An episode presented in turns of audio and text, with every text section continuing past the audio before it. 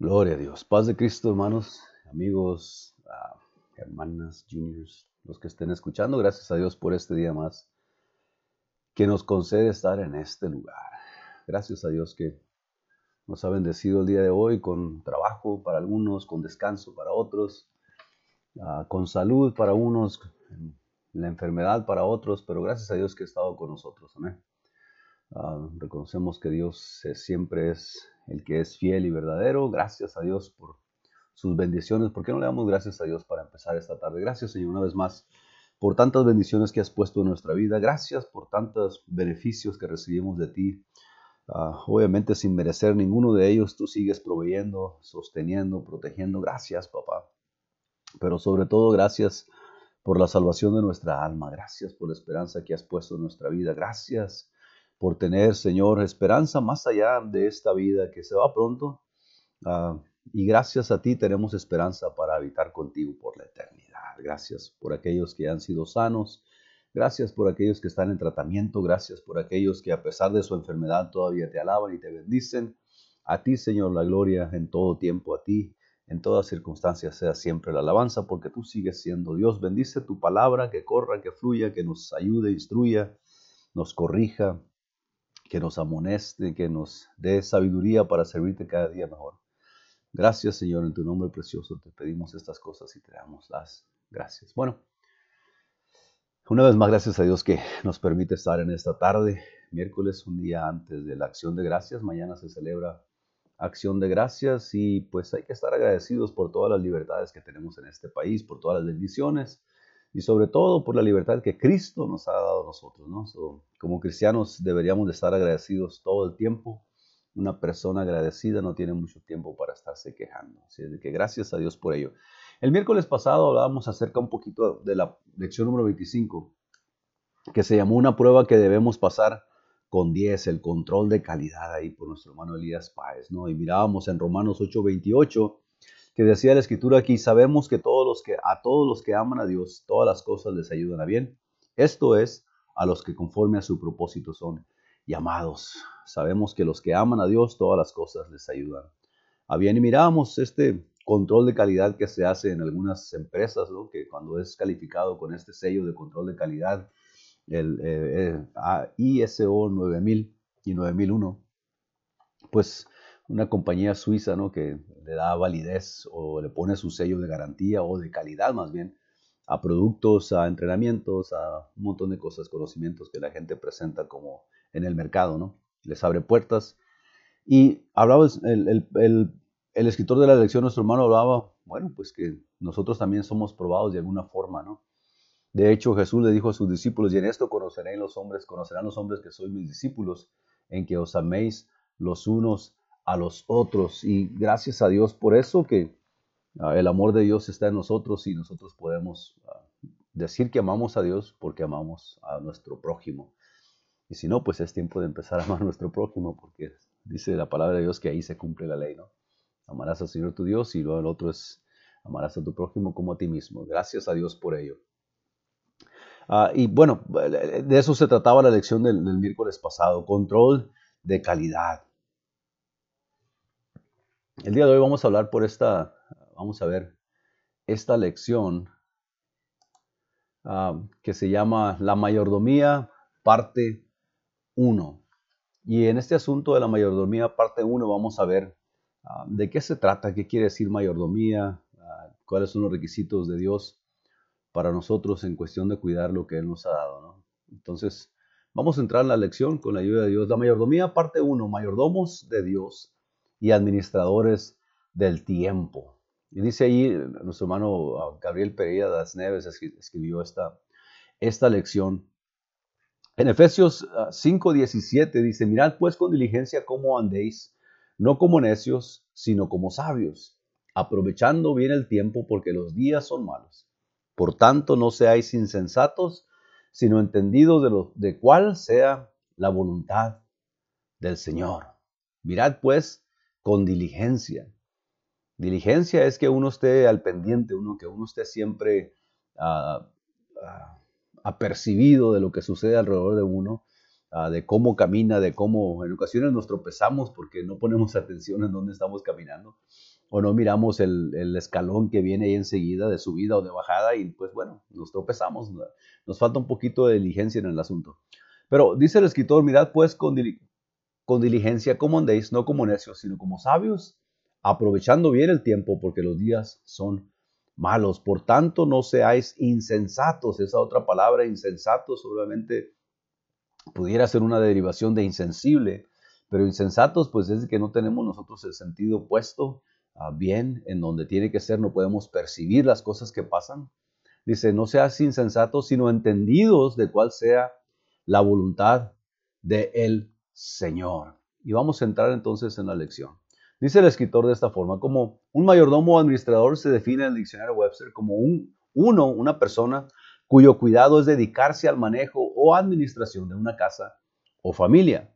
Uno que actúa como supervisor de finanzas o propiedad para otro. Lucas 6:12 dice, Jesucristo habló de un mayordomo encargado como el responsable de lo que se le había confiado. Miramos en, la parábola del Señor habla acerca de esto. A cierto mayordomo encargado, dijo el maestro, da cuenta de tu mayordomía. Lo llama cuentas y le, le pide que, que dé cuentas. Y vamos a entrar porque, al asunto de por qué nosotros como cristianos podemos ser, ah, dice el apóstol, que somos mayordomos administradores de la gracia de Dios. ¿no? Entonces vamos a tener un poquito de cuidado y vamos a ver por qué dice la palabra o por qué habla la palabra de Dios acerca de esto y, por qué debemos ser buenos mayordomos, usted y yo, con lo que Dios ha puesto en nuestras manos. Dice el escritor, entonces a todos los cristianos se nos instruye que debemos ser buenos administradores de la multiforme gracia de Dios, ahí en Pedro. Es decir, que somos tenidos por responsables delante de Dios y fielmente debemos manejar todo lo que Él nos ha dado. Manejar todo lo que Dios nos ha dado, o sea, ser administradores de todo lo que Dios nos ha dado. Acuérdense que nosotros, por la gracia de Dios, si usted es cristiano, fiel al Señor, pues sabe que todo lo que tiene tiempo, vida, dinero, relaciones personales, familiares, iglesia, congregación, trabajo, beneficios monetarios, eso viene recibido de parte de todos, reconocemos que todo viene de parte de Dios. Por ende, como cristianos debemos de ser buenos administradores. Y el escritor ahí en Pedro nos dice buenos administradores de la multiforma, multiforme gracia de Dios. Es decir, que somos tenidos por responsables delante de Dios y fielmente debemos manejar todo lo que Él nos ha dado, o sea, administrar todo lo que Él nos ha dado, reconociendo que ni siquiera son, nosotros nos pertenecemos a nosotros mismos, porque no soy vuestro, dice el apóstol, sino de Dios, y que Dios nos está utilizando para que cuidemos lo que es suyo. Ahí incluye nuestro tiempo, talentos, posesiones materiales, basados en la certeza que tenemos todas estas cosas en préstamo de Dios para que las empleemos en su servicio para el beneficio de su reino. Si usted ha llegado a entender y a reconocer que todo lo que tiene, todo lo que sabe, todo lo que es, es porque Dios se lo ha dado, Dios lo ha puesto en sus manos, Dios le ha dado esa sabiduría que tiene, ah, Dios le ha dado esa inteligencia que tiene, lo has prosperado aún económicamente, le ha dado esa familia que tiene, entonces es fácil poner estas cosas en las manos de Dios otra vez, administrándolas correctamente.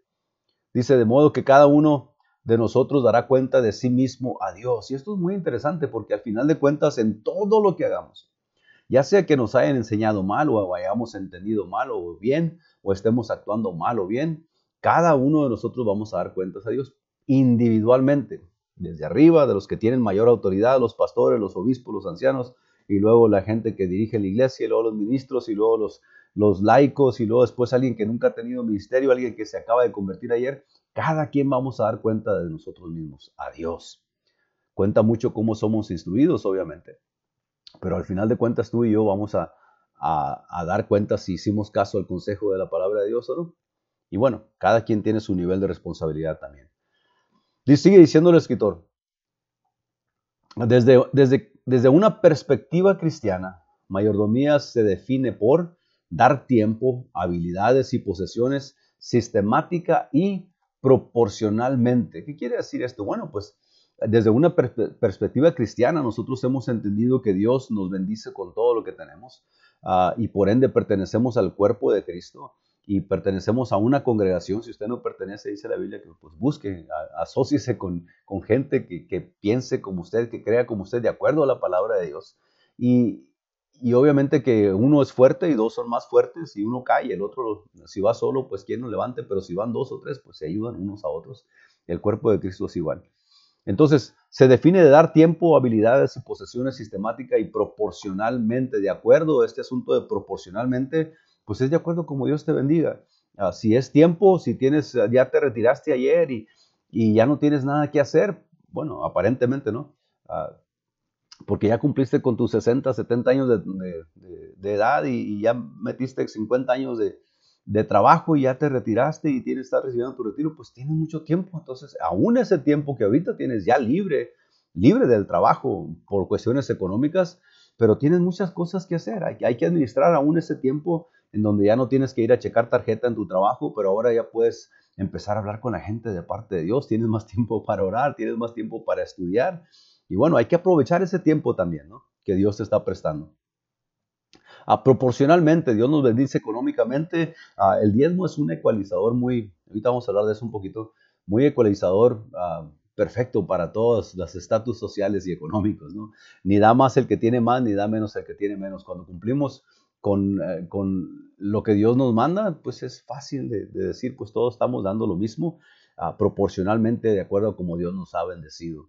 Sistemáticamente, bueno, pues quiere decir que constantemente, de acuerdo a sea el tiempo que tienes, de acuerdo sean tus habilidades, ah, si estamos hablando de economía, pues sistemáticamente cada semana, cada mes, cada 15 días que agarres tu cheque, apartar algo para Dios, ¿no? Conforme sea en tu corazón.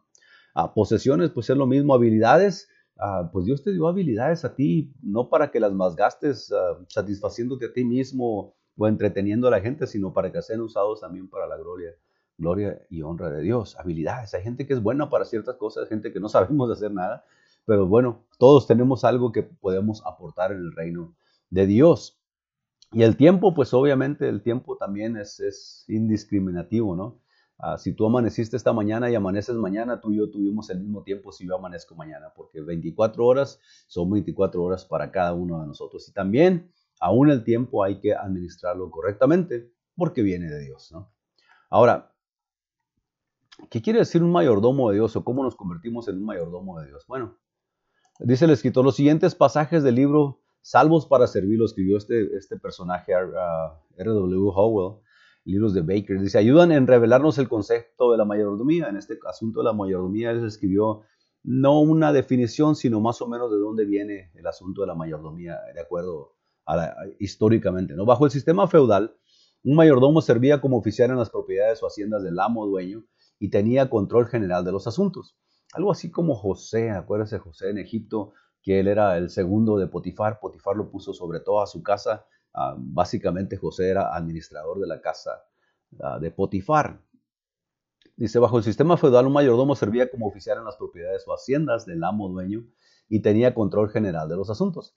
El mayor de la casa o familia real era un noble del reino. Más tarde, él operaba como manejador o gerente de las propiedades presidían los juzgados, intervenían las cuentas controlando convenios y arreglos. En general, sigue diciendo el escritor, con el tiempo, él llegaba a ser un gerente general, por decir así, en los tiempos del día de hoy, empleado para dirigir negocios domésticos, supervisar sirvientes, recoger ingresos, mantener registros de transacciones de negocios.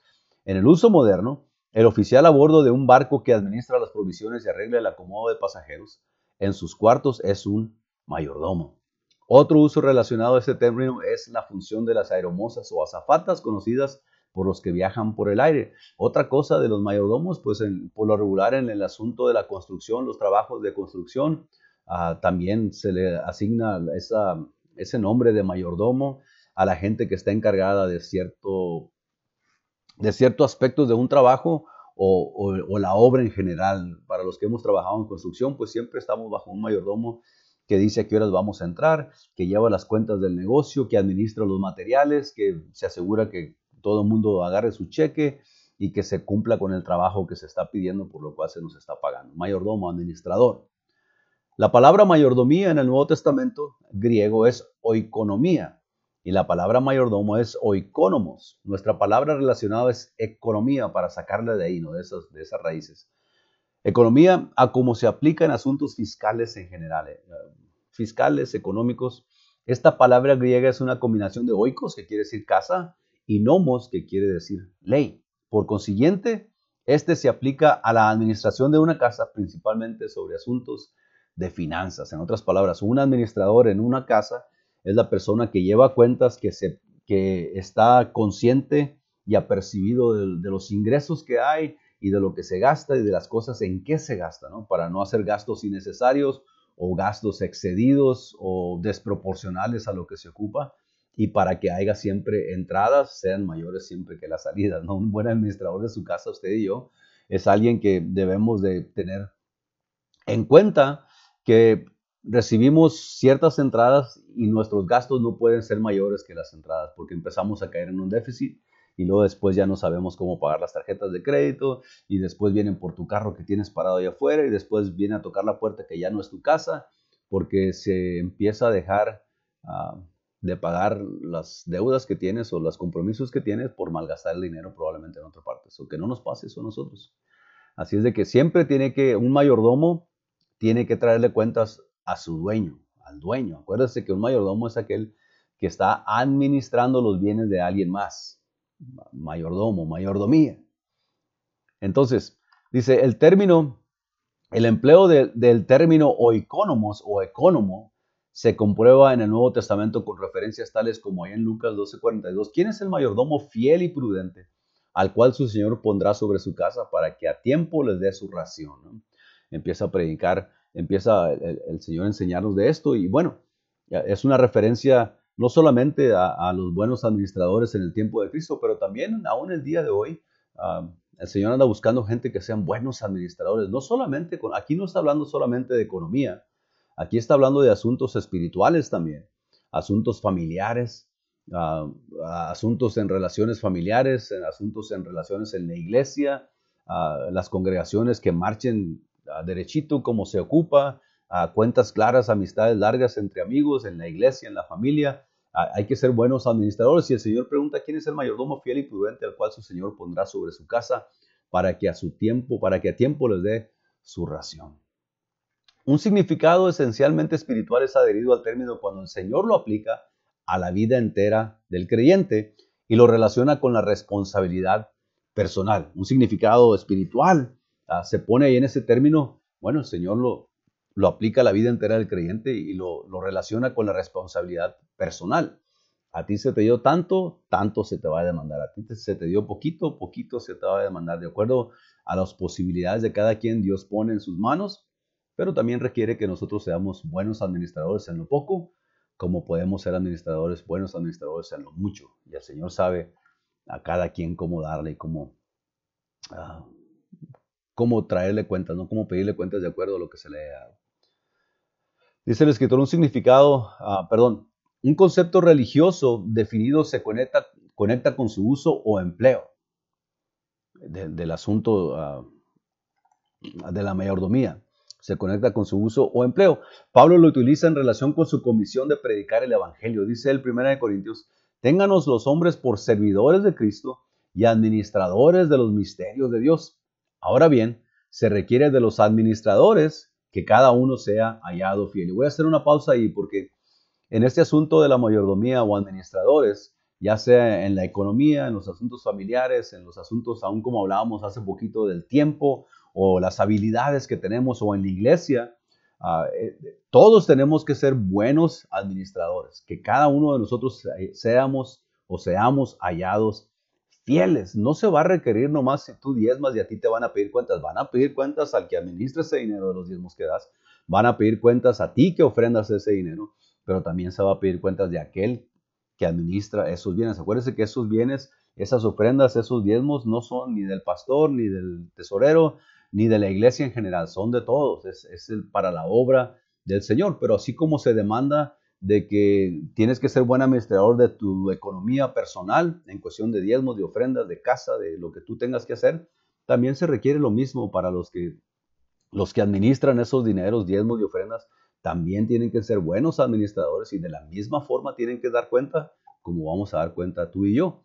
El apóstol está hablando aquí también Dice administradores de los misterios de Dios, administra. Quiere decir también que aquellos que están en, en posición de autoridad espiritual, que tienen por ende como trabajo o como mayordomía en sus manos el enseñar, pero enseñar fielmente de acuerdo a la palabra de Dios. Ahí están administrando bien la palabra de Dios para enseñarle, para darle de comer, para alimentar a las ovejas. Estamos hablando de, las congregaciones, por ejemplo. ¿no? Entonces, dice el escritor, la idea de, mayordomía está sólidamente conectada con experiencia cristiana. Bajo la economía o administración de la gracia, Dios determinó que sus seguidores deben cumplir con el deber de utilizar rectamente las bendiciones materiales poniendo en todo a Cristo primero. Y bueno, aquí nos podemos ah, pasar unas cuatro o cinco horas hablando de esto, ¿no? De cómo se tiene que administrar y quién tiene que recibir y quién tiene que dar y cuándo tiene que dar. Eso va a ser un poquito más adelante, especialmente en las últimas dos clases de este, no de este manual, sino de estas, las, siguientes dos clases, por decir así, de este tema. Dice el escritor, ah, nuestra tendencia natural es organizar la vida en compartimentos para colocar en uno intereses temporales y en otro intereses espirituales. Es la tendencia que tenemos nosotros. Bueno, aquí es mi trabajo, yo hago esto y esto y aquello y, voy a guardar para esto, y, pero esto no tiene nada que ver con los asuntos espirituales. Bueno, el escritor dice, la palabra de Dios también nos, nos enseña así. Dice, esto no es posible si primero buscamos el reino de Dios y la justicia de Dios literalmente. En otras palabras, lo que somos nosotros, lo que tenemos nosotros, ya sea que eres bueno para los negocios, para la escuela, para el trabajo, para administrar, económicamente hablando, bueno, eso también es parte del reino de Dios, ¿no? Lo que tú has aprendido a enseñar, a hablar, a, ayudar a alguien, eso también es parte de los intereses ah, del reino espiritual. La parábola de las minas en Lucas 19, 12 al 27 nos recuerda nuestra gran responsabilidad hacia Dios en administrar lo que Él ha puesto bajo nuestro cuidado.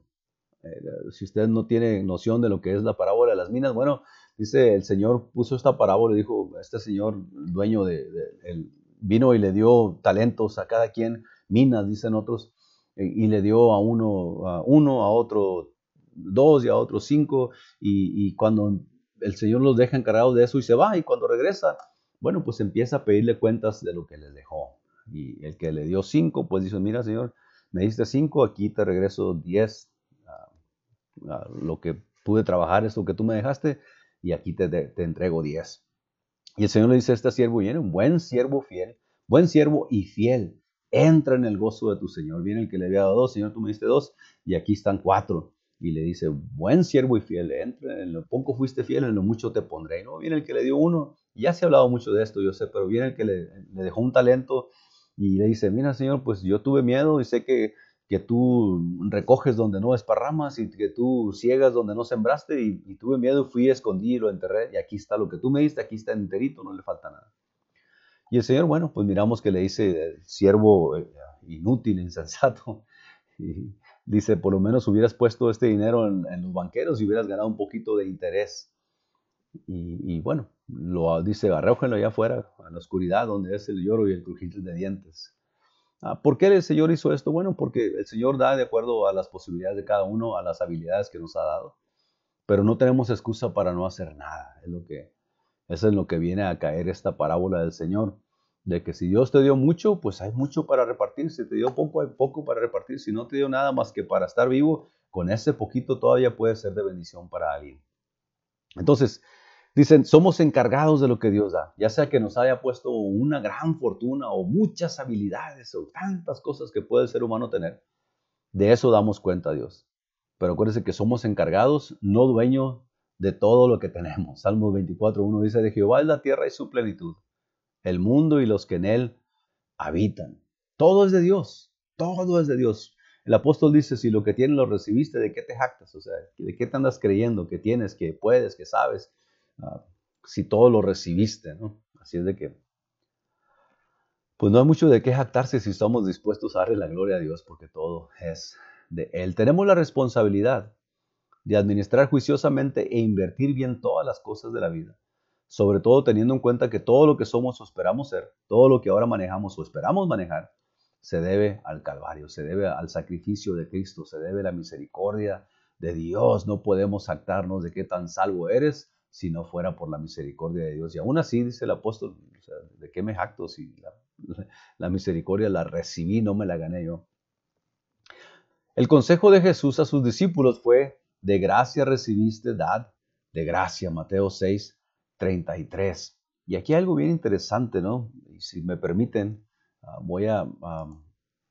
esta, esta lectura, porción de la Biblia en Mateo 6.36. 6.33, perdón. Y creo que esa está equivocada.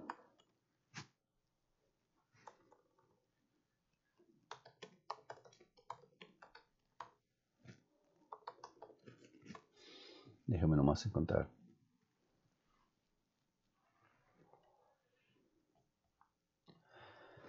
El Señor en esta, ocasión ah, está hablando con sus discípulos, ¿no? Está, ah, la, cita aquí es ah, Mateo 10, 7 al 9. el escritor nos dice aquí, y yendo predicar diciendo, el reino de los cielos se ha acercado sanad enfermos, limpiar leprosos, resucitad muertos, echar fuera demonios. De gracia recibiste, dad de gracia. Entonces, las cosas que el Señor está hablando aquí, obviamente incluye también tu economía, sí, pero aquí el Señor está hablando, mira, recibiste de gracia esta misericordia, recibiste de gracia este perdón de pecado, recibiste de gracia este evangelio que te estoy predicando, el Señor les está diciendo, bueno, vayan, y, hagan todo lo que Dios ha hecho con ustedes. Vayan a perdonar, vayan a sanar enfermos, vayan a limpiar leprosos, vayan a resucitar muertos, vayan a echar fuera demonios, porque Dios de pura gracia hizo eso con ustedes. Eso que recibiste de gracia, hay que irlo a hacer con los demás. Y claro, la aplicación por causa de la economía y que necesitamos dinero para la iglesia y todo lo demás se aplica eso también a la economía. Pero acuérdense que aquí el Señor está dando, no nos podemos enfocar solamente en el dinero, aquí está hablando de, hey, tú fuiste salvo por gracia, da de gracia lo que recibiste. Dios te liberó de las drogas, ve busca a un drogadicto, háblale, dile que Dios lo puede liberar. Dios tuvo misericordia de tu matrimonio, ayuda a alguien que está pasando por una prueba en su matrimonio. Sé tú ese conducto que Dios quiere usar para dar de gracia lo que de gracia has recibido, ¿no? Entonces, no nos podemos quedar con todo lo que Dios nos da, hay que compartirlo. Y esto, evangelismo, consejería, ayuda, todo esto es, es, dar de gracia lo que hemos recibido también nosotros. Así es de que, ah, dice el, el, escritor, cuando respondemos al estímulo, de buscar primeramente el reino de Dios y su justicia, muchas cosas nos son añadidas. Mas buscar primeramente el reino de Dios y su justicia y todas estas cosas. ¿Cuáles todas estas cosas? ¿Qué vas a comer? ¿Qué vas a vestir? ¿En dónde vas a vivir? Todo eso va a ser añadido a ti. Pero primero, ocúpate de buscar el reino de Dios y su justicia. El reino de Dios y su justicia. Acuérdate que el reino de Dios no es comida ni bebida, dijo el Señor. Muchas cosas nos son añadidas. Cuando aplicamos este principio maravilloso de prioridad y cultivamos una pasión por el dar, descubrimos que podemos tener mucho de lo que queremos en la vida. La clave está en que ayudemos lo suficiente a que otra gente obtenga lo que ella quiere. Una buena mayordomía se basa en el principio del dar cristiano. Damos porque amamos al Señor Jesucristo, que nos amó primero, y porque amamos las almas preciosas redimidas por la sangre del Cordero. Dios nos instruye, dar y se os dará, medida, apretada, remecida. En otras palabras, entre más dadivosos seamos, entre más hayamos aprendido a dar, no solamente nuestro tiempo, porque mucha gente dice, bueno, pues yo he podido hacer voluntario ahí los sábados una hora y con eso ya me quito ah, esa carga de encima. Otros dicen, bueno, pues yo voy a dar aquí lo que me sobró, me sobraron cinco pesos, pues eso voy a echarle la canasta porque, bueno, no quiero andarlos cargando. Otros dicen, bueno, voy a dar para que no me estén diciendo. Otros dicen, voy a dar para que sepan que yo doy. Todas esas son asuntos equivocados y razones erróneas para dar. Ah, das tu tiempo porque el Señor puso, se tomó el tiempo de venir a mostrarnos el camino. Das de tu economía porque Dios es el que te da fuerza, sabiduría, entendimiento y abre puertas para ti. Das en aquello que, probablemente no sea material, Ah, y bueno, pues inviertes tu vida sirviéndole al Señor y Dios se agrada de eso también. Dice el escritor, ah, dad y se os dará. Nuestro ejemplo supremo, que fue Jesucristo, que es Jesucristo, demostró entre los hombres el regocijo de dar. Su vida fue rica y llena de gozo. Rica no en la economía, no te vayas con que el dinero es, es siempre lo que la palabra de Dios dice cuando se refiere a riquezas, ¿no? Su vida fue rica y llena de regocijo. Él radiaba paz y confianza. Los hombres aún sienten la plenitud de Dios en Jesucristo, hombre, porque fue a través de él que Dios se dio a sí mismo enteramente. Juan 3:16 nos dice, porque de tal manera amó Dios al mundo que ha dado a su Hijo unigénito. De tal manera nos amó. Nosotros no damos egoísta o interesadamente para que Dios nos dé, sino en gratitud porque Él ya nos ha dado su todo. No damos egoísta o interesadamente. O sea, aquí podemos caer en, la mentira del diablo ah, y de la doctrina de la prosperidad, ¿no? Y bueno, yo sé que esto no le agrada a mucha gente, pero la Biblia no habla de que tú vas a ser rico y millonario aquí, entre más des, más dinero des, más rico vas a ser. Esa no es la promesa de Dios, ¿no? Tenemos que entender eso. Ah, no, no se puede enseñar a la gente que entre más des, más rico vas a tener, y más millones vas a amontonar, y más casas. No, no es cierto, no es cierto, porque Jesús dijo, el Hijo del Hombre no tiene dónde reposar su cabeza. Así es de que, ah, para nosotros entender lo que Dios hizo, bueno, vamos a, probablemente un día de estos vamos a extender esa, esa porción, ¿no? Pero no damos egoísta o interesadamente para que Dios nos dé, sino damos en gratitud porque Él ya ha dado su todo. O sea, que Él se entregó a sí mismo por amor a nosotros. Nosotros también debemos entregarnos a nosotros mismos, a la obra de Dios, al trabajo, al amor a la gente, a la predicación de la palabra, a guardarnos en santidad, a estudiar su palabra, a que nuestra convicción crezca, a dejar de ser niños, a ser hombres y mujeres maduros en la fe, creciendo en la gracia de Dios para poder ser de ayuda a alguien. Si no, pues en lugar, pues, todos debiluchos y todos ahí demacrados todo el tiempo, pues ¿qué vamos a ayudar a alguien? ¿Con qué ánimo nos vamos a, querer nosotros predicar el Evangelio si nosotros mismos no lo entendemos ni lo creemos todavía? So, hay, hay, que enriquecernos en la palabra, en el Espíritu Santo. ¿no? La plenitud de la vida está en proporción a la, a la plenitud con que nos damos unos a otros. En sus sueños, y esto, bueno, es nomás un, un comentario, ¿no? un hombre le preguntaba a un ángel y, tenemos que seguir dando otra y otra vez. ¿O no? Le dijo el ángel. Su mirada lo atravesaba, dice el escritor. Nada más hasta que el maestro deje de darte a ti. Tengo que seguir dando mañana y pasado mañana. Y dice el ángel, bueno, no, nomás deja de dar cuando Dios te deje de dar a ti. En otras palabras, cuando se acabe la vida y respires el último respiro y sueltes el último suspiro y pum, se acabó, pues ya, ¿qué más vas a hacer? Pero mientras estamos aquí, hay que seguir ayudando, hay que seguir dando, hay que seguir poniendo para la obra de Dios, ah, desparramando el Evangelio de Cristo y viviendo una vida en santidad, ¿no? Ah, eso de santidad, pues ahí lo puse a lo último para que la gente no piense que solamente hacer el bien es lo que Dios quiere, sino que le sigamos de todo corazón. Nos hemos convertido en monedas de Dios acuñadas por Él para ser gastadas por Él de acuerdo con su voluntad soberana y buen placer. Así como Dios quiere que te desgastes, algunos se desgastan predicando, gloria a Dios por ellos, otros se desgastan enseñando, gloria a Dios por ellos, otros se desgastan y otras se desgastan evangelizando, gloria a Dios, otros se desgastan orando, gloria a Dios por ellos, otros se desgastan económicamente, gloria a Dios por ellos. Pero hay que ser, dice el escritor muy, muy atinadamente, hay que convertirnos en monedas de Dios para que Dios a nosotros nos gaste y nos use a como Él le plazca de acuerdo con su voluntad soberana y buen placer. Si Él en verdad es nuestro Señor, o sea, le decimos Señor. Si Él es nuestro Señor, entonces nosotros somos siervos de Dios. No podemos llamar a Cristo Señor si no estamos dispuestos a ser sus siervos, porque otra palabra, en otras palabras eso no, no lleva. a llamarle Señor a Cristo y no ser sus siervos. Somos sus esclavos, Él es nuestro amo, nuestro dueño. Que entendiéramos esto, ¿no? Que somos de Cristo por completo. Dice, nada de lo que tenemos es nuestro. O ignoráis que vuestro cuerpo, para aquellos que dicen, ah, yo amo a Cristo, y, pero, o sea, yo hago lo que me pega la gana, pero mi corazón está en el lugar apropiado, ¿no? Déjame decirte que no. Primera Corintios dice el escritor, o ignoráis que vuestro cuerpo es el templo del Espíritu Santo, el cual está en vosotros el cual tenéis de Dios y que no sois vuestros, porque habéis sido comprados por precio, glorificad pues a Dios en vuestro cuerpo y en vuestro espíritu, los cuales son de Dios. En otras palabras, ni nuestro cuerpo físico ni el espíritu que hay dentro de nosotros es nuestro. Así es de que todo pertenece a Dios, por ende, la voluntad de Dios tendría que ser nuestra prioridad. Otra razón para ejercer una buena mayordomía es que todo creyente que obedece las escrituras se ha vuelto parte de la familia de Dios. Primera de Corintios 12 nos dice, porque por un solo espíritu fuimos todos bautizados en un cuerpo. Es el mismo espíritu que hace todo en todos y el espíritu da conforme a él quiere y reparte conforme a él quiere, dice la palabra de Dios. Y hemos ahora, nos hemos uh, bautizados en un cuerpo. ¿no? Ahora, nuestra congregación es también nuestra familia. Y así como en nuestro hogar nos servimos unos a otros, hablamos bien uno de los otros, nos preferimos y nos amamos unos a otros, también en la iglesia trabajamos juntos, cantamos juntos, lloramos juntos, nos regocijamos juntos.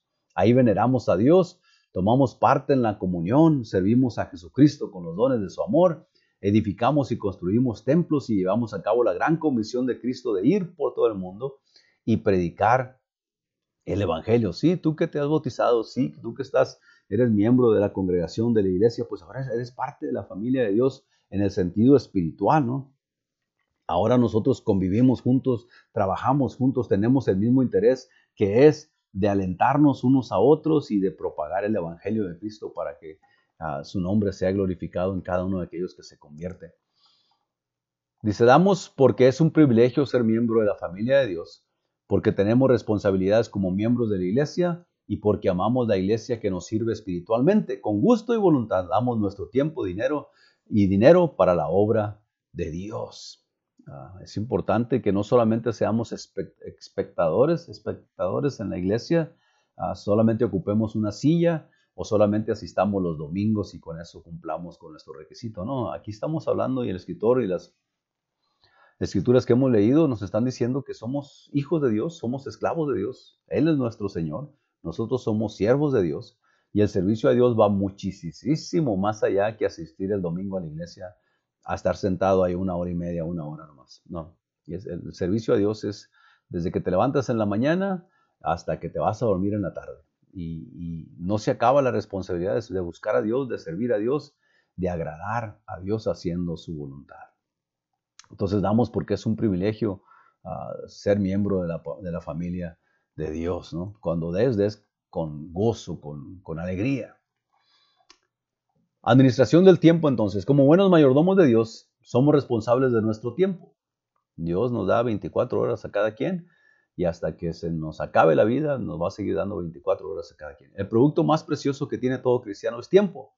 Como la moneda más preciosa de la vida, el tiempo no debe ser malgastado tontamente, sino cambiado por experiencias que enriquecen y valen la pena. Estos días de pandemia, ¿no? Como que nos han, a muchos nos han nos ha sacado de nuestra rutina de hacer cosas, de salir, de andar de aquí para allá. Pero aún en este tiempo de pandemia, ahí en tu casa donde te estás cuidando de ti y de tu familia, si no has tenido la oportunidad de salir muy seguido, ahí todavía el tiempo sigue siendo de Dios y tú tienes que administrarlo de una forma correcta. Ya hubieras aprendido hebreo, judío, hubieras aprendido griego o qué sé yo. Ahorita vamos a ver algunos ejemplos ah, como eso. A cada persona se le ha concedido 24 horas cada día, no más, no menos ni a ti ni a mí. No podemos pedir un minuto prestado de mañana porque todavía no se llega, como tampoco podemos recuperar un momento de ayer porque ya se fue. Así es de que el tiempo que tenemos es, es como el maná del cielo, ¿no? ¡Wow! ¡Qué ejemplo tan grande con eso! Porque así como el pueblo de Israel recibía alimento para ese día solamente y no se le permitía guardar alimento para el día de mañana, ah, como, ah, como convicción, como, como enseñanza de que Dios sería su proveedor el día de mañana también. Ah, y solamente lo que recogieran ese día era para comer ese día. Así como tú y yo despertamos esta mañana, ese es el tiempo que tenemos ahorita. Las próximas dos horas, los próximos 20 segundos, un segundo, nadie lo sabe. Uh, este tiempo que tenemos en el presente, ahorita, es lo que tenemos para hacer, es el tiempo que tenemos para administrar, es el tiempo que nosotros buscamos agradar a Dios. Mañana si amanecemos, gloria a Dios, si seguimos buscando agradar a Dios, si no agradamos el día de, ayer a Dios o las experiencias malas del pasado, pues ya hay que dejarlas atrás. No puedes regresar a la semana antepasada a cambiar lo que se hizo, lo que se dijo o lo que pensaste aún, ¿no? El, asunto es ahorita. Entonces, el tiempo se nos da 24 cada uno, cada 24 horas a cada uno. Y dice el escritor, no podemos pedir un minuto prestado de mañana porque todavía no se llega, como tampoco podemos recuperar un momento de ayer. Está muy bonita esa, línea, ¿no? Ciertamente no podemos ahorrar tiempo porque en verdad el tiempo sigue su marcha hasta el día en que el tiempo no será más, dice Apocalipsis 10. No podemos ahorrar tiempo en el sentido de que voy a guardar estas tres horas de hoy y, voy a vivir 21 horas y mañana voy a vivir en lugar de 27, voy a vivir 24, voy a vivir 27 horas y mañana voy a tener tiempo para hacer. Bueno, no se puede, es imposible, ¿no? guardar tiempo para mañana. Que te ahorres tiempo agarrando un camino diferente porque no hay tráfico, pues es otra cosa, pero, pero que puedas tú guardar tiempo para gastarlo mañana o el próximo año, eso es imposible, eso nomás son puras ah, ilusiones del ser humano. Nuestro éxito, éxito o fracaso en la vida depende de cómo utilizamos nuestro tiempo. Depende de cómo utilizamos nuestro tiempo. Se nos ha dicho por el apóstol Pablo que aprovechemos bien el tiempo. Y en Efesios podemos hacer esto administrando nuestras vidas apropiadamente. Esto comprende qué es lo que queremos hacer, cuándo y cómo lo vamos a hacer. Este asunto de administrar el tiempo es eso, es, es mirar qué es lo que queremos hacer, ah, cuándo lo queremos hacer y cómo lo vamos a hacer. Hay que administrar bien el tiempo. Y vienen unos ejemplos aquí un poquito más adelante. Ah, el tiempo puede ser desperdiciado, número uno. Puede usarse holgazaneando o durmiendo. El día que te levantas a las 11 de la mañana, a la 1 de la tarde, pues no tienes tiempo de hacer mucho porque es tiempo de dormir otra vez. O puede ser presupuestado, redimido, aprovechado, conservado y utilizado juiciosamente para mejorar, para mejoramiento de ti mismo, para crecer espiritualmente y para servicio y salvación de otros. Pero puede ser desperdiciado este tiempo. Los horarios o planes de tiempo no nos restringen o limitan. Por el contrario, ellos nos liberan de preocupación, culpa y frustración por haber desatendido actividades vitales en nuestra vida. ¿No te ha pasado que se pasa el día, se pasa el tiempo, se pasa la semana y intencionalmente quieres hacer esto, quieres cumplir con aquello? Pero bueno, una hora más de dormir, tres horas más de dormir, cuatro horas más de televisión, cinco horas más jugando allá ah, y, divirtiéndote aquí. Y al final cuando vienen a cobrarte o, que tienes que presentar o que tienes que hacer esto, bueno, pues ya nomás se lamenta uno porque siempre decimos, ah, hubiera estudiado para este examen, hubiera mejor ido a visitar a mi padre, hubiera mejor eh, ido a hacer esto, hubiera, bueno, pero el hubiera no existe, ¿no? El tiempo puede ser desperdiciado, pero también puede haber metas y prioridades en este asunto del tiempo. Dice el escritor, ya que el tiempo es realmente vida, ah, se le acaba el tiempo a uno cuando lo ponen en seis pies bajo tierra y no hay más de dónde buscar, de dónde agarrar. Ya que el tiempo es realmente vida, administrar nuestro tiempo comprende disciplinar nuestras vidas, disciplinados, disciplina, aprender, tener buenos hábitos, gastar nuestro tiempo conscientemente en cosas que son provechosas para ti. Esto por consiguiente requiere que tengamos metas de corto plazo y largo plazo. Si no sabemos hacia dónde vamos, cualquier camino que tomemos nos llevará allá. Y entre más a prisa vayamos, más pronto llegaremos a ninguna parte.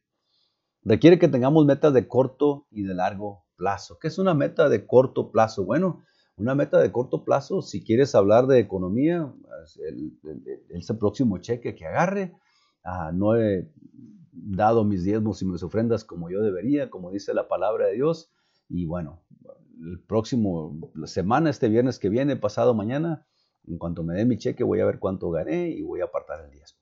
Y luego el domingo, pum, lo, lo pones en, en, sobrecito ahí, lo pones en tu congregación. Es, un, es un, una meta a corto plazo. A corto plazo sería, bueno, mañana me voy a levantar y voy a ir atrás en la yarda y voy a rastrear todas esas hojas que se están cayendo de los árboles. Te levantas mañana y lo haces. Plazos, eh, largo plazo, bueno, al próximo año estoy yendo a la escuela y no voy a salir de aquí hasta que termine esa educación que necesito para encontrar un buen trabajo, para tener mi compañía, para, para económicamente buscar un buen futuro. Largo plazo. De, um, este año no quiero Ah, no quiero perderme ningún servicio en la iglesia. Y aunque el año pasado pues batallé mucho para ir, pero este año va a ser una meta que me quiero poner a largo plazo para cuando termine el año, ah, voy a sentir la satisfacción de haber estado en el templo de Dios, alabándole y bendiciéndole con toda la congregación. O tal vez económicamente hablando, pues estás comprando tu casa y a los 30 años, larguísimo plazo, que tengas tu casa pagada, sino antes. Entonces, me llamó algo la atención de lo que dice, me llamó la atención lo que dice el escritor. Si no sabemos hacia dónde vamos, o sea, si no tienes dirección, si no tienes metas, si no tienes planes, ah, dice, ah, cualquier camino que tomemos nos llevará allá. No sabes a dónde vas, pues ya estás ahí. Mañana sigues caminando, sigues estando ahí porque no sabes a dónde vas. Y entre más a prisa vayamos, más pronto llegaremos a ninguna parte. Obviamente que, el, asunto espiritual de esto es de que nosotros, nuestra meta a largo plazo es estar en eternidad con el Señor. Pero tenemos que mantenernos en ese camino, en esos pasos que Él dejó marcados para nosotros, en esas instrucciones, en su palabra. Ese es el, el plan o esa es la meta más, ah, ah, más gloriosa que podemos tener, más venerable, ah, de, que nuestra meta final sea llegar a los pies del Señor, a la eternidad con Cristo y que el Señor nos diga, buen siervo y fiel, entra en el gozo de tu Señor. Esa es la meta que siempre tiene que estar en nuestra mente y en nuestro corazón. Dice el escritor, si no le tiras a nada, pues nunca le vas a pegar al blanco. Sin saber a dónde vamos, perdemos tiempo precioso vagando sin sentido. No sé si te haya pasado alguna vez que no has pedido direcciones a alguien, cómo llegar aquí, no te quieres parar en la gasolinera y, no quieres preguntar a nadie porque estás seguro de dónde vas y no sabes el camino, pues se la pasa uno dando unas vueltas ahí, ¿no? Hasta que se le quita la vergüenza y, bueno, tiene que preguntar y pedir dirección a, alguien. Entonces, ah, si no tenemos una meta, no tenemos un camino marcado, pues si no sabemos a dónde vamos, pues pagamos, perdemos tiempo dándole vueltas al asunto. Si tú no estás convencido que Jesucristo es Dios, si no estás convencido que hay vida eterna después de la muerte, pero vas a la iglesia y juegas ahí porque te gusta estar con la gente, pues le estás tirando a nada, vas en camino a ninguna parte hasta que te decidas poner esa meta en tu vida. Dice el escritor, con el tiempo esto puede resultar una vida perdida. Date tiempo para orar por las metas de tu vida. Apúntalas en orden de importancia para que puedas establecer tus prioridades. Afírmalas en tu mente y ponte a ti mismo un objetivo. ¿A qué tirarle un blanco? ¿A qué tirarle? El apóstol decía, prosigo al blanco ah, de la fe de la soberana profesión de nuestra fe. Él ya tenía en su mente establecido que ese era el blanco al cual les estaba dirigiendo y ese es el blanco al cual nosotros debemos dirigir en un sentido espiritual, uh, eternalmente, pues, a, a dónde vamos. Actividades. Estamos equivocadamente considerando acciones como realizaciones de hecho, o sea, ¿cómo quisiera hacer esto? Ya está, dalo por hecho, pero nunca activas para hacer nada. Nos estamos volviendo extremadamente eficientes en actividades que ni siquiera son efectivas.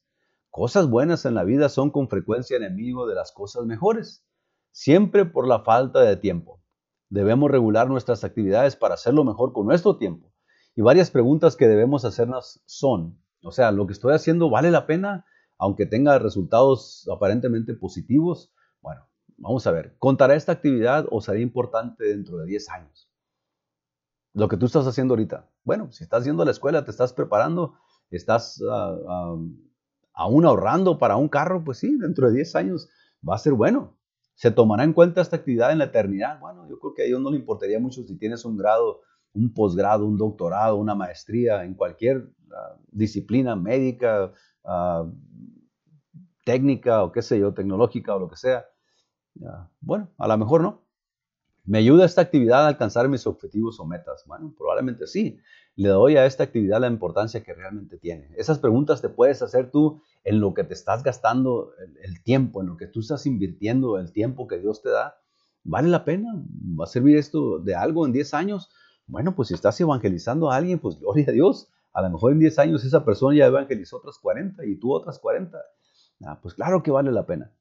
Un instrumento de mucha ayuda que un mayordomo juicioso puede usar es una lista de cosas para hacer. Debe hacer una lista de tareas para el siguiente día, todas las tardes, en orden de importancia de arriba, de arriba abajo, y las cosas que quedaron sin hacer ese día, obviamente deben colocarse arriba de la lista. Y, y antes de que entremos a esto, bueno, pues a veces para los que trabajamos afuera en el campo, en la construcción, o que tenemos que manejar una hora al trabajo y regresar otra hora después, esto probablemente no trabaje para la mayoría de la gente, ¿no? Que andamos trabajando allá afuera. Para los que tal vez salen de la oficina a las 3 de la tarde y ya no tienen nada más que hacer en la tarde, pues a lo mejor trabajaría, trabajaría esto. Ah, y digo por lo que viene, por lo que sigue en la lección, ahorita se va a dar cuenta por qué digo esto. Ah, a lo mejor para alguien que tiene todo el tiempo del mundo para estudiar o prepararse, bueno, pues esto tal vez, tal vez haga sentido. Probablemente para usted haga sentido o no, pero la aplicación y la enseñanza está aquí. Dice el escritor, Ah, esta lista debe llevarse a la oración en la mañana y agregársele detalles adicionales que se recuerden. Según se vaya completando las actividades anotadas, márcalas terminadas y las tareas no hechas, anótalas en la lista para el día siguiente. Las cosas para hacer pueden ser también objetivos de largo término y se ayuda a escribir las cosas ah, como un calendario que puedas tener para actividades o cosas que quieres a completar antes del fin de mes o antes de la semana o antes del año. Está bien, ¿no? Pero vamos a ver lo que dice el escritor. Horario, semanal. Una mayordomía juiciosa de nuestro desempeño debe incluir citas diarias definidas. Bueno, aquí pues no sé cómo puedas aplicar esto a tu vida, ¿no? Pero ah, si es lo que tú haces en el día, pues apunta las citas que tienes en tu día. Debe haber un tiempo para orar, eso que ni qué, un tiempo para comunicarnos en el Espíritu, amén. Un tiempo para esperar en Dios por respuestas necesarias y direcciones. Claro, eso viene, ah, de hecho, aunque no haya tiempo, tenemos que hacer tiempo para eso. Un tiempo de lectura de la Biblia, claro que sí. Estudio y meditaciones deben ocuparnos cada día, por lo menos un día de la semana. Debes apartarte para ayunar como parte de tu disciplina cristiana de la carne y desarrollo de sensibilidad espiritual. Un día a la semana de ayuno nos caería muy bien, la gran mayoría, es más bien dicho a todos los miembros de la congregación alrededor del mundo, por lo menos, incluyendo pastores, ministros, ah, mujeres, hombres, jóvenes, doncellas. Cada semana debemos destinar un tiempo efectivo para extendernos en alguna forma en nuestra iglesia local. Destinar tiempo específico. Hay algo que hacer en la iglesia, yo voy a hacerlo. Hay algo que se ocupa, yo voy a tener cuidado de eso. Nuestro horario y nuestro estilo de vida entera deben desenvolverse alrededor de los servicios de la iglesia local, permaneciendo siempre fieles a la casa de Dios. Y ciertamente debemos acordarnos de nuestra familia, Dios, la familia, la iglesia, ah, en una forma que trabaja muy efectivamente. Ah, dice el escritor aquí, nuestra vida entera debe desenvolverse alrededor de los servicios de la iglesia local, permaneciendo siempre fieles a la, casa. Hay mucha gente que no le gusta esto, mucha gente dice, es mucha iglesia, y dos días a la semana es mucha carga. Y bueno, no vamos a la iglesia porque sea carga o sea obligación, vamos a la iglesia por el agradecimiento que hay en nuestro corazón para Dios. Es, es, una, es, es el lugar donde nos podemos juntar nosotros los cristianos a adorar a Dios con libertad, a bendecir el nombre de Dios con libertad, a cantar a pulmón abierto con libertad, a danzar con libertad. Eh, eh, para eso están las iglesias, para eso están las congregaciones, para nosotros juntarnos y bendecir el nombre de Dios juntamente, recibir palabra, enseñanza de la palabra de Dios para seguir creciendo y madurando espiritualmente también. Ah, no, es, no es carga, no es obligación de que tengamos que sea gravoso, lo hacemos porque es, hay agradecimiento en nuestro corazón. Y, yo sé, no conozco a, hermanos que se junten en la calle a alabar a Dios y gritar y danzar, y eh, pues no, no hace sentido, los callan, los echan a la cárcel o la vergüenza no los dejaría hacer eso. Pero en la iglesia, pues bueno, la vida del cristiano sí ah, necesitamos nosotros ah, acomodarla conforme sean los, los, ah, los, calendarios de la iglesia, ¿no? Ya sabemos que los domingos son días de culto, los viernes o los miércoles de estudio. y bueno, si va a haber fiesta, pues vamos a hacer fiesta el sábado y el domingo vamos a alabar a Dios tenemos que ser prudentes en eso también para no siempre tener una excusa, porque hay un millón y medio de cosas que pudiéramos hacer, especialmente los domingos, ¿no? Ah, y ya los horarios, pues es asunto de cada congregación. Organiza tu semana para que cubra tus necesidades particulares utilizando la siguiente gráfica como ejemplo. Y bueno, aquí es donde yo decía que muchos de nosotros no tenemos ah, tiempo para hacer un, un sketch de esta forma, ¿no? porque por lo regular pues te levantas a las 5 de la mañana, te alistas a las 6, ya vas de camino al trabajo y pues no puedes ir haciendo sketch, regresas en la tarde, te alistas, te bañas, te peinas, te vas a la iglesia o evangelizar a tu estudio bíblico. Pero si puedes hacer algo parecido a esto, si lo estás viendo, pues bueno, esto es, es algo que sirve, ¿no? Tener un calendario, tener una agenda. A mucha gente le trabaja, le resulta, mucha gente pues no tenemos en realidad mucho tiempo para hacer eso. Ah, algo invaluable que hay que tener para planear apropiadamente el manejo del tiempo es un calendario mensual a la vista, como lo hacían antes las dorcas, los jóvenes, los varones, que se daban un, calendario de actividades y de ahí nos basábamos nosotros para, para programar también salidas o festejos o lo que sea. Apunta en él citas y planes según vayas sabiendo de ellos. Acuérdate revisar el calendario cada día. Eso te permitirá saber qué es lo que vas a hacer y cuándo lo vas a hacer te ahorrará confusión y frustración sin mencionar los aprietos de cuando olvidas una cita, ¿no? Que tenías que estar ahí y resulta que nunca llegaste porque, bueno, se te olvidó apuntarlo en alguna parte. Compromisos importantes para todo el año deben ser marcados también en tu calendario. Un tiempo se vuelve más valioso con cada momento que pasa. Y se aproxima el día del juicio. Como mayordomos conscientes que rendiremos cuenta personal ante Dios sobre el empleo de nuestro tiempo, nos damos cuenta que ansiosamente del hecho de que una vida pronto pasará y solo perdurará lo que hagamos por Cristo. Sí, pues eso es lo que, esa es la vida del cristiano, ¿no? Vivir para Cristo. Ah, tampoco puedes vivir todo el tiempo ah, apresurado y amendrado y con miedo, porque pues eso no viene de parte de Dios tampoco. Disfruta la vida dentro de los parámetros que Dios ha puesto, pero acuérdate que estamos trabajando para el Señor de señores y al Rey de Reyes, el que es dueño de todo y nos va a pedir cuentas a su tiempo. Dice, Jesús viene pronto, amén, Él viene pronto. Un mundo perdido tambalea en la oscuridad a nuestro alrededor y se necesita tiempo para alcanzar a ese mundo con la verdad. Ese es, ese es el motivo de la iglesia, no solamente que somos la novia de Cristo y más adelante la esposa de Cristo, pero la iglesia fue dejada en esta tierra ah, para proclamar el Evangelio, para animarnos unos a otros pero más que nada para proclamar el Evangelio de Cristo, para que así como cada uno de nosotros individualmente fuimos salvos, también nosotros individualmente demos de gracia lo que de gracia hemos recibido, que es el amor y la misericordia y el perdón de Cristo Jesús nuestro Señor. Un mundo perdido tambalea en la oscuridad, dice el escritor. Juntos los mayordomos juiciosos de todas partes pueden redimir o aprovechar bien el tiempo que queda y comenzar hoy para completar la tarea del evangelismo de el mundo. En otras palabras, aprovecha bien tu tiempo. Todos tenemos tiempo para algo. Si, si, no tienes tiempo porque ah, el único tiempo que tienes es para trabajar, bueno, dice el Señor que no podemos amontonar riquezas aquí, mañana vienen nos piden cuentas y bueno, son tesoros en la tierra donde mañana se viene el mercado para abajo, se mete alguien a robar a tu casa y te vuelves a quedar en la calle como al principio, ¿no? Tesoros en el cielo.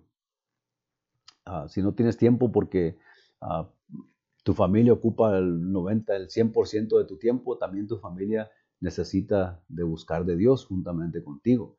Si no se puede salir ahorita por la pandemia, bueno, pues estás en casa, pues un estudio bíblico ahí en tu casa con los tuyos, ¿no? Si, si si, aún si en las congregaciones solamente quieren estar dentro de la iglesia y dentro de la iglesia 24 horas al día, todos los días de la semana, pues tampoco es correcto porque hay muchas cosas que hacer afuera, hay familia que tener cuidado, hay amigos, hay que hablarle de Cristo, hay que tener cuidado de los pobres y los menesterosos. También dice la palabra de Dios, esa es la verdadera religión, dice Santiago, cuidar de las viudas y de los huérfanos. Y hay que empezar a tener cuidado de la gente también, no solamente de nosotros mismos, no solamente el trabajo de la iglesia no es para meternos en un, templo y con eso cumplimos, ¿no? Nos metemos en el templo a adorar a Dios como congregación y nos metemos ahí para organizarnos, para salir a ganar el mundo. Y eso es parte del planeamiento y de un buen administrador. Así es de que acuérdense que somos administradores porque todo se nos ha sido dado y ha sido puesto en nuestras manos y le vamos a dar cuenta al Señor Jesús de todo lo que Él nos ha dado. Entonces hay que hacerlo con prudencia y con diligencia, siendo fieles, si el Señor le ha dado mucho, en lo mucho, si en lo poco, en lo poco, lo que Dios ponga en tu camino y en tus manos, hay que serle fiel al Señor, porque todo es de Él. Ah, próximo miércoles, lección número 27, la mayordomía, parte 2, y luego después una que no se llama parte 3, pero que tiene mucho que ver con esto. Así es de que gracias a Dios por su palabra y gracias a ustedes por su atención. Ah, siga orando por aquellas necesidades que ya conoce. Ah, mucha gente sigue muriendo de, este mentado COVID que no nos deja en paz. Ah, dos compañeros de mi trabajo han perdido seres queridos en las últimas tres semanas. Así es de que vamos a orar por ellos para que Dios les dé fortaleza y por aquellos que están todavía enfermos para que Dios tenga misericordia de ellos y las familias que hayan perdido a algún ser querido pues que encuentren consuelo en el Señor, no que se vuelvan a Dios si no lo conocen y que Dios tenga misericordia de ellos. Y vamos a terminar con una oración. Gracias Señor una vez más por esta tu palabra. Reconocemos que tu palabra es fiel y verdadera. Reconocemos que solo tú eres verdad, Señor. Y lo demás son inventos de los hombres y filosofías huecas y vanas, dice tu palabra. Ayúdanos a entender tu palabra, a redimir el tiempo. Ah, ciertamente los días son malos y por lo que se mira se van a poner peores. Pero tú siempre has sido fiel a través de las generaciones. Este no es el peor tiempo de toda la humanidad. Ah, no estamos muriendo a filo de espada por causa de tu evangelio ayúdanos, Señor, a tener convicción en esta libertad tan grande que tenemos el día de hoy todavía para predicar, para para enseñar, para buscar al perdido, para amarnos unos a los otros, para aportar para tu obra tiempo, dinero, talentos, y que seamos usados por ti, Señor, y la gloria y la honra sea siempre puesta a tus pies, porque solo tú la mereces, y nadie más es digno de ella. Gracias por cada uno de los que escucharon, te pedimos por las que estén en necesidad en la iglesia, y aún gente desconocida que manda textos para orar por ellos, que tu nombre sea glorificado en sus vidas también. En tu nombre precioso, Señor Jesucristo. Amén. No se olvide, el día de mañana tenemos servicio en el, perdón, el día viernes tenemos servicio en la iglesia de 7 a 8, sábado de 7 a 8 el programa radial La Voz Apostólica y el domingo de 5 a 6 de la tarde servicio en vivo en la iglesia. Estamos abiertos, no se nos ha comunicado todavía que tenemos que cerrar las puertas, así de que tienen la oportunidad de estar ahí junto con nosotros si usted así lo quiere. Lo recibimos, lo esperamos. Y que el Señor les bendiga, sígase cuidando, siga siendo prudente, que tengan un, un día provechoso y gustoso este día de acción de gracias el día de mañana, si tiene oportunidad de juntarse, que el Señor les bendiga, les guarde y que los siga bendiciendo, siga siendo prudente y cuídense. Los amamos en el nombre del Señor Jesucristo. Amén.